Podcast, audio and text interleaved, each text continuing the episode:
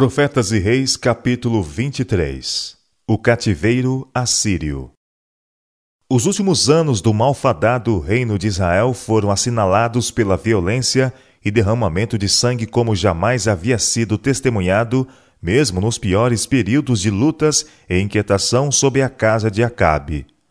Por mais de dois séculos, os governantes das dez tribos haviam estado a semear ventos, agora colhiam tempestade. Rei após rei havia sido assassinado, a fim de abrir caminho para que outros ambiciosos reinassem.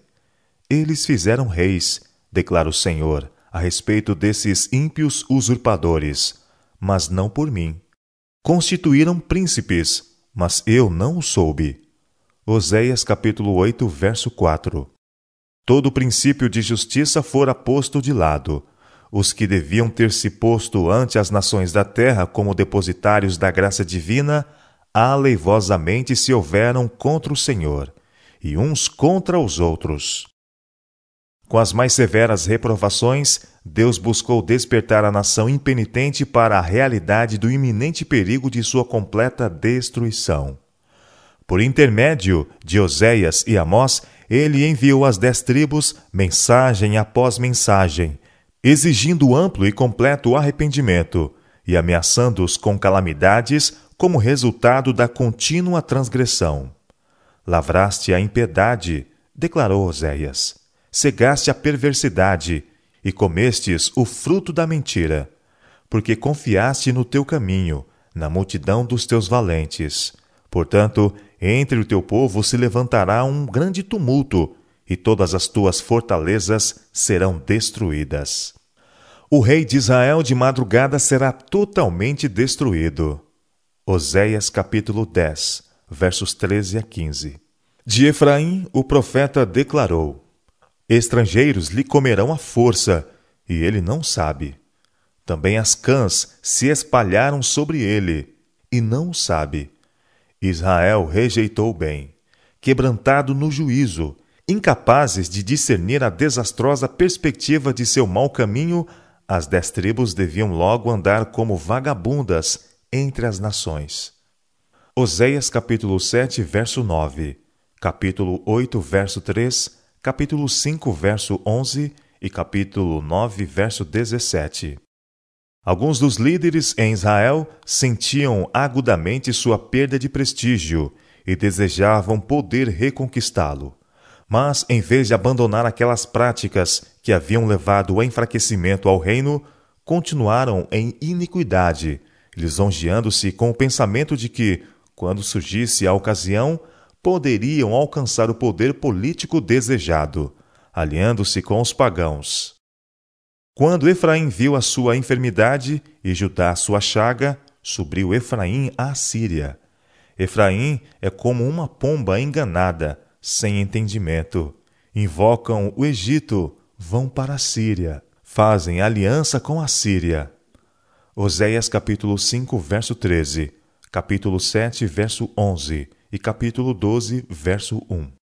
Por intermédio do homem de Deus que aparecera ante o altar de Betel, por intermédio de Elias e de Eliseu, de Amós e Oséias, o Senhor repetidamente expusera ante as dez tribos os males da desobediência.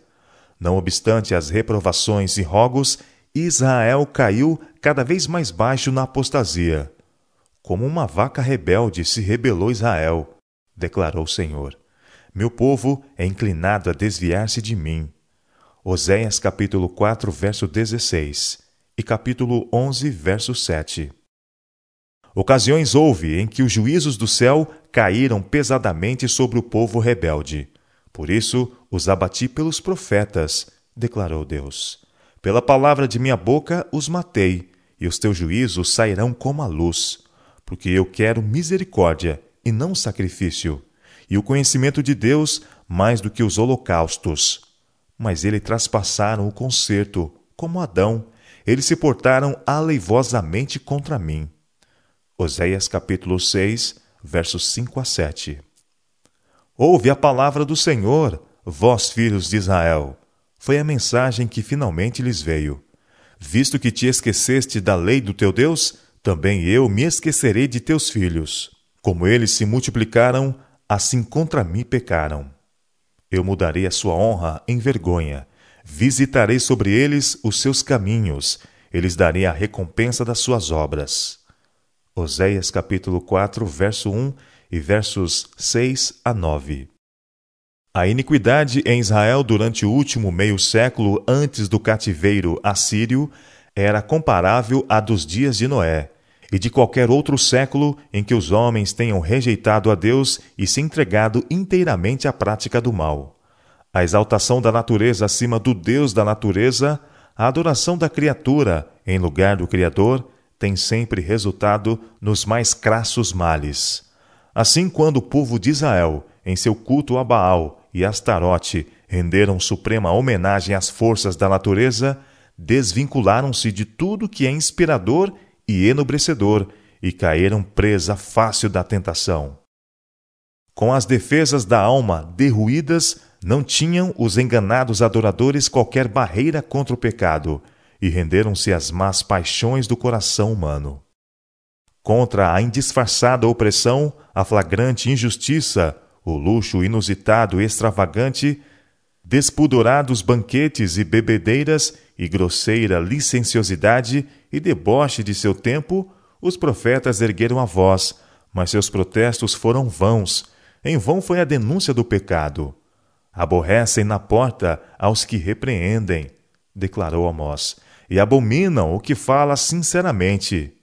Afligis o justo, tomais resgate, e rejeitais os necessitados na porta. Amós capítulo 5, versos 10 e 12. Tais eram alguns dos resultados que se tinham seguido ao estabelecimento de dois bezerros de ouro por Jeroboão.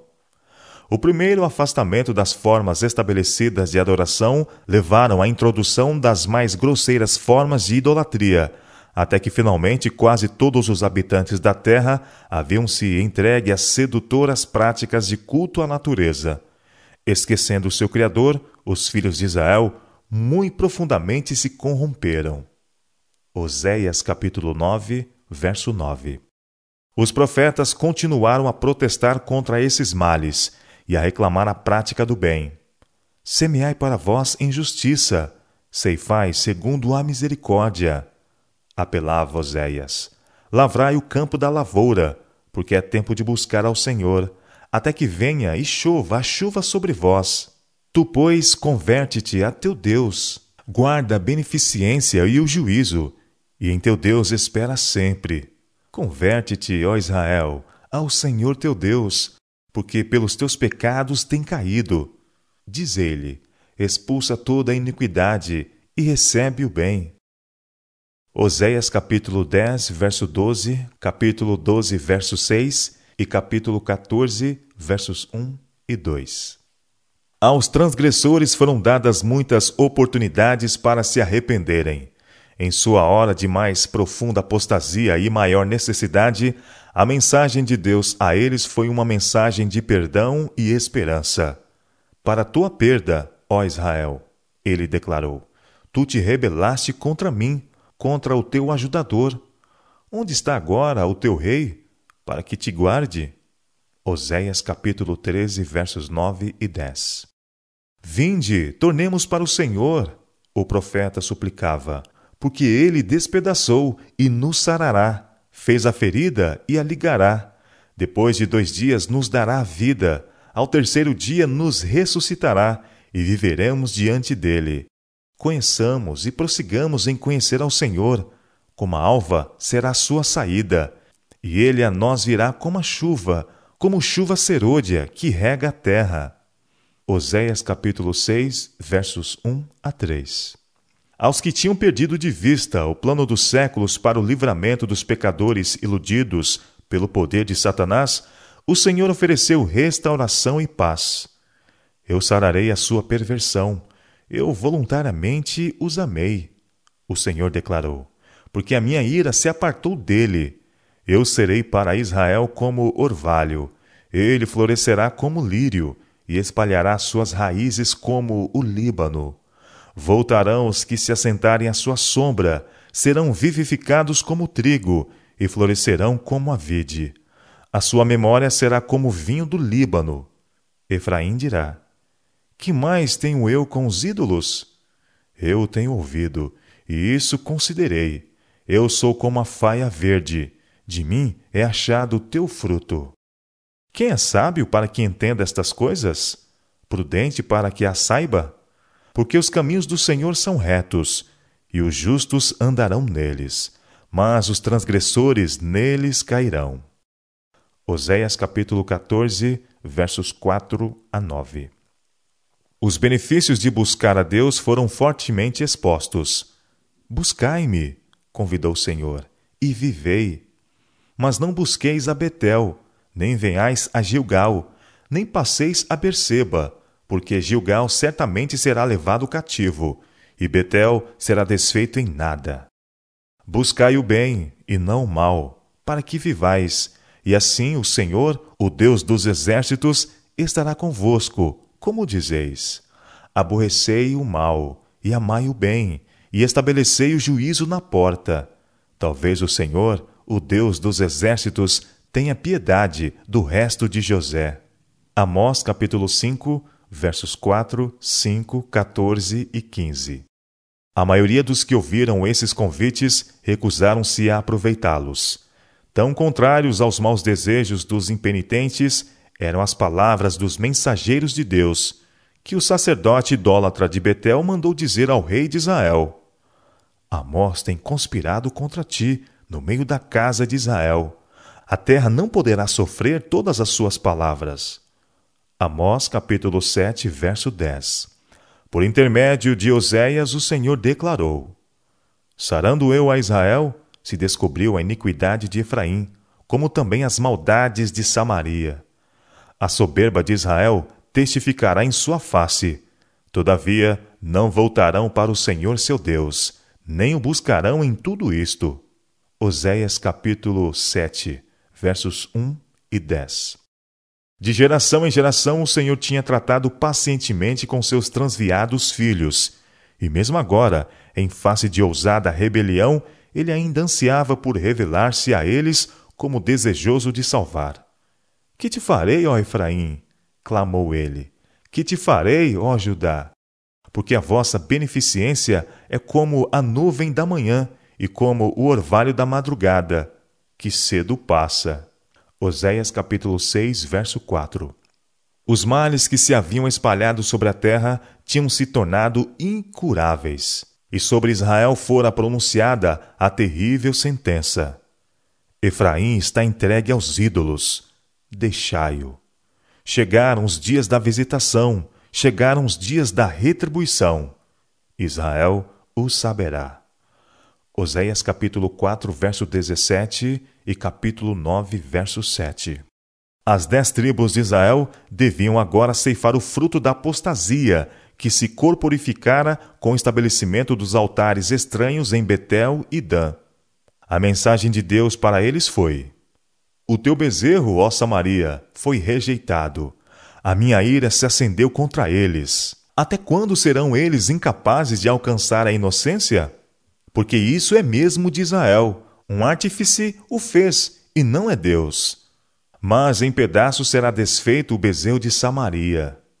Os moradores de Samaria serão atemorizados pelo bezerro de Bet-Aven, porque o seu povo se lamentará por causa dele, como também os seus sacerdotes. A Assíria será levado como um presente ao rei Jareb. Oséias capítulo 5, versos 5 e 6 e capítulo 10, versos 5 e 6. Eis que os olhos do Senhor Jeová estão contra este reino pecador, e eu o destruirei de sobre a face da terra. Mas não destruirei de todo a casa de Jacó, diz o Senhor, porque eis que darei ordem e sacudirei a casa de Israel entre todas as nações, assim como se sacode o grão no crivo, sem que caia na terra um só grão. Todos os pecadores do meu povo morrerão à espada, os quais dizem: Não se avinhará nem nos encontrará o mal. E derribarei a casa de inverno com a casa de verão, e as casas de marfim perecerão, e as grandes casas terão fim, diz o Senhor. Porque o Senhor, o Senhor dos exércitos, é o que toca a terra, e ela se derrete, e todos os que habitam nela chorarão. Teus filhos e tuas filhas cairão à espada, e a tua terra será repartida a cordel, e tu morrerás na terra imunda, e Israel certamente será levado cativo para fora da sua terra. E porque isto te farei, prepara-te, ó Israel, para te encontrares com teu Deus. Amós capítulo 9, versos 8 a 10, capítulo 3, verso 15, capítulo 9, verso 5, capítulo 7, verso 17 e capítulo 4, verso 12. Por algum tempo esses juízos preditos foram retidos, e durante o longo reinado de Jeroboão II, os exércitos de Israel alcançaram assinaladas vitórias. Mas este tempo de aparente prosperidade não promoveu qualquer mudança no coração dos impenitentes, e foi finalmente decretado: Jeroboão morrerá à espada, e Israel certamente será levado para fora de sua terra. Amós capítulo 7, verso 11.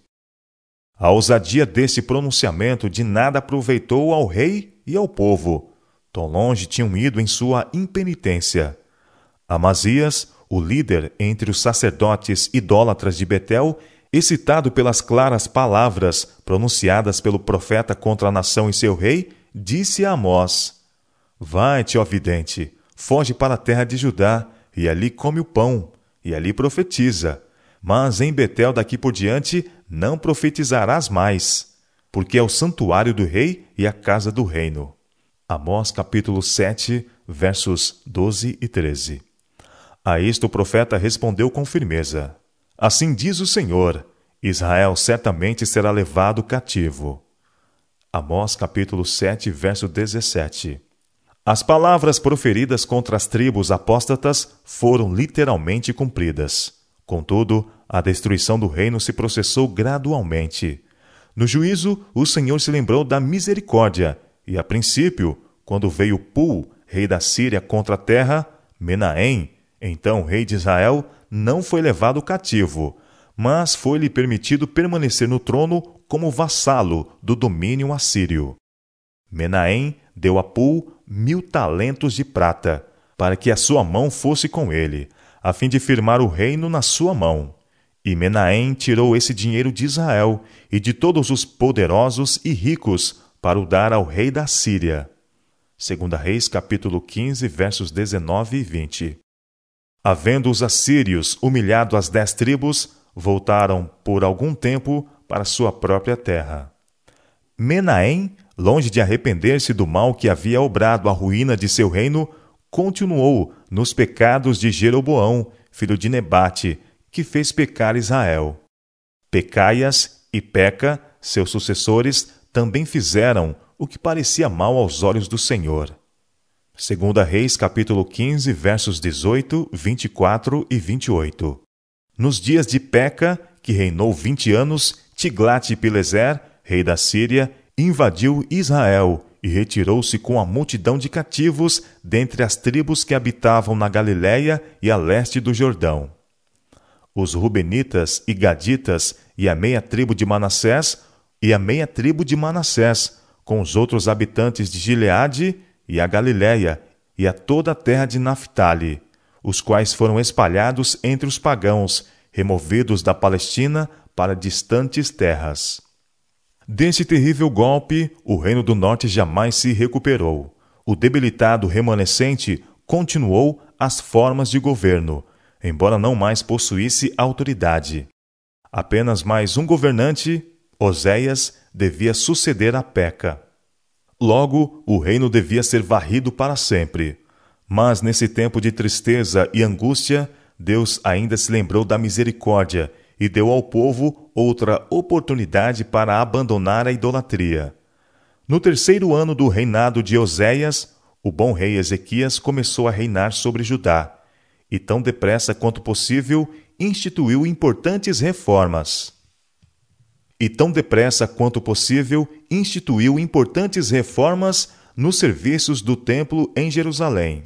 Fizeram-se arranjos para a celebração da Páscoa, e para esta festa foram convidados não somente as tribos de Judá e Benjamim, sobre as quais Ezequias havia sido ungido rei, mas também todas as tribos do norte. uma proclamação soou por todo Israel, desde Berseba até Dan, para que viessem a celebrar a Páscoa ao Senhor, Deus de Israel, a Jerusalém, porque muitos não a tinham celebrado como estava escrito. Foram, pois, os correios com as cartas, da mão do rei e dos seus príncipes, por todo Israel e Judá, com incisivo convite. Filhos de Israel, convertei-vos ao Senhor, Deus de Abraão, de Isaque e de Israel, para que se volte para aqueles de vós que escaparam e ficaram da mão dos reis da Síria. Não endureçais agora a vossa cerviz como vossos pais.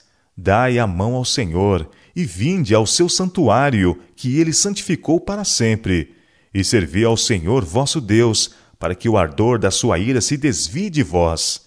Porque, em vos convertendo ao Senhor, vossos irmãos e vossos filhos acharão misericórdia perante os que os levaram cativos, e tornarão a esta terra. Porque o Senhor vosso Deus é piedoso e misericordioso, e não desviará de vós o seu rosto, se vos converterdes a ele. Segunda Crônicas, capítulo 30, versos 5 a 9. E os correios, enviados por Ezequias, levaram a mensagem de cidade em cidade, pela terra de Efraim e Manassés, até Zebulon. Israel devia ter reconhecido neste convite um apelo ao arrependimento e para que voltassem a Deus. Mas o remanescente das dez tribos, que ainda ficaram habitando o território do outrora florescente Reino do Norte, trataram os mensageiros reais de Judá com indiferença e até mesmo com desdém.